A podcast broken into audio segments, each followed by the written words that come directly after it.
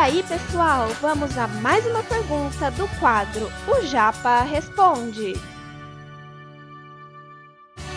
Você está ouvindo Redação Cast, o podcast para quem quer uma redação nota mil.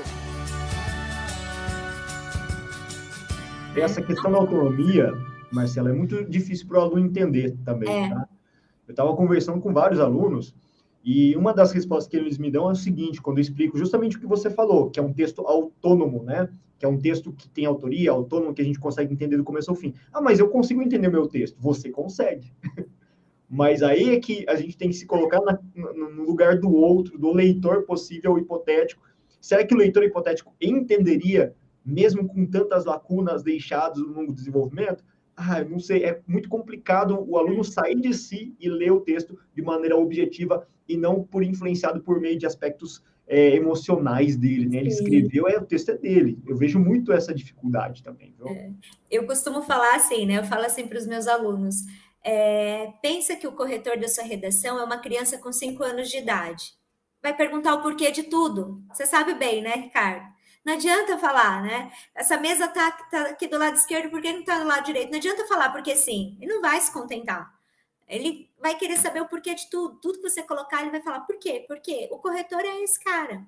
Ele vai ficar o tempo todo lá. É, mas por quê? Mas por quê? O que, que o Marx tem a ver com isso? Essa semana mesmo eu peguei uma redação e, eu tava, e o menino colocou lá o Marx. Eu falei, mas por que, que o Marx está aqui? Está aqui em qual sentido? Né? O que, que você quer fazer com a teoria dele?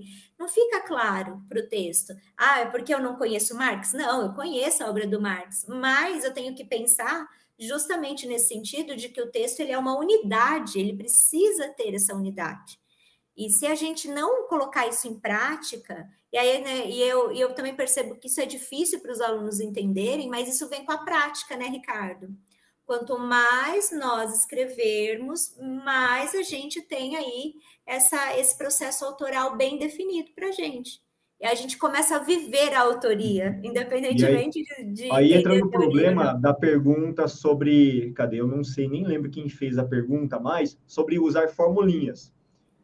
Quem usa formulinha? Quem fica atrás de formulinha normalmente? Não é aquele aluno que começa o ano e finaliza o ano estudando redação. Quem vai atrás de formulinha é aquele aluno de um mês de estudo de redação, de duas redações, três redações no ano inteiro. É. Né? É aquele cara que não se preparou. Dá para dá para dar uma melhorada? Tá, mas o que, que você quer, né?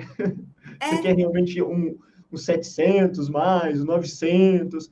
Depende também muito dos seus objetivos, né? Eu acho que eu falo sempre com o aluno que quer 900 mais. Então, a gente uhum. tem que sempre priorizar as qualidades e dar os direcionamentos necessários para ele melhorar. Por isso que a gente bate na tecla. O professor é impressionante redação, né? Você também é assim, eu também sou assim. Começa o ano, vamos escrever. Vamos escrever uma semana, uma redação por semana, duas. O que der, uma a cada 10 dias, mas você tem que treinar, treina, treina, treina, treina e vai o bendito do peão lá, desculpa falar peão, né, meu queridos alunos, mas vai o bendito, bendito do cidadão lá, ah, professor, eu escrevi uma redação um ano inteiro, tem como tirar 900? Ah, meu querido, desculpa, mas... Né?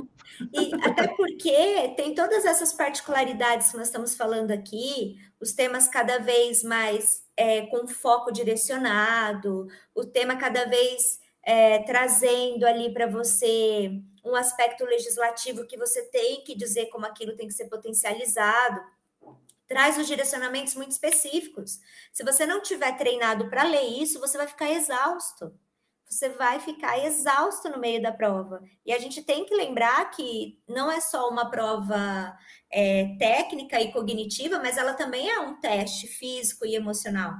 Você tem que estar preparado para tudo isso. Agora, quando você começa a fazer todo esse desenvolvimento, vai lendo, vai produzindo, vai é, tendo feedback da correção, começa a ficar instantâneo para você. Você já não se assusta mais com a temática. Você olha, você corta daqui, você corta dali, né? E você já vai fazendo seus esqueminhas, você já vai pontuando ali o teu projeto de texto, como se fosse uma coisa. É igual dirigir. Dirigir quando a gente está tirando carta é um. Nossa, é um bicho de sete cabeças. Eu achava, eu olhava assim, eu nunca na vida vou conseguir. Como é que eu vou né? Pisar numa embreagem, engatar uma marcha, ligar seta ao mesmo tempo, é muita coisa. Gente, eu sou uma pessoa muito monotarefa.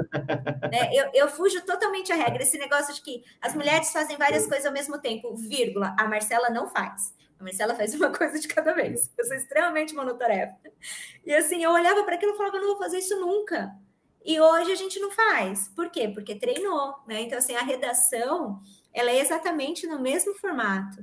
E acho que está cada vez, é, e acho que as coisas estão bem claras. Em 2021, isso ficou muito forte para mim. O vestibular, o Enem, que é o aluno que é o bom leitor, o bom leitor de proposta. 70% da sua nota vai depender da leitura que você fizer da proposta. Então, é fundamental treinar, viu, gente? Treinar muito, mandar a redação lá para Corrija-me, para eles corrigirem para vocês. Esse conteúdo é um oferecimento da Corrija-me, a plataforma preferida no ensino de redação. Saiba mais em corrijame.com.br.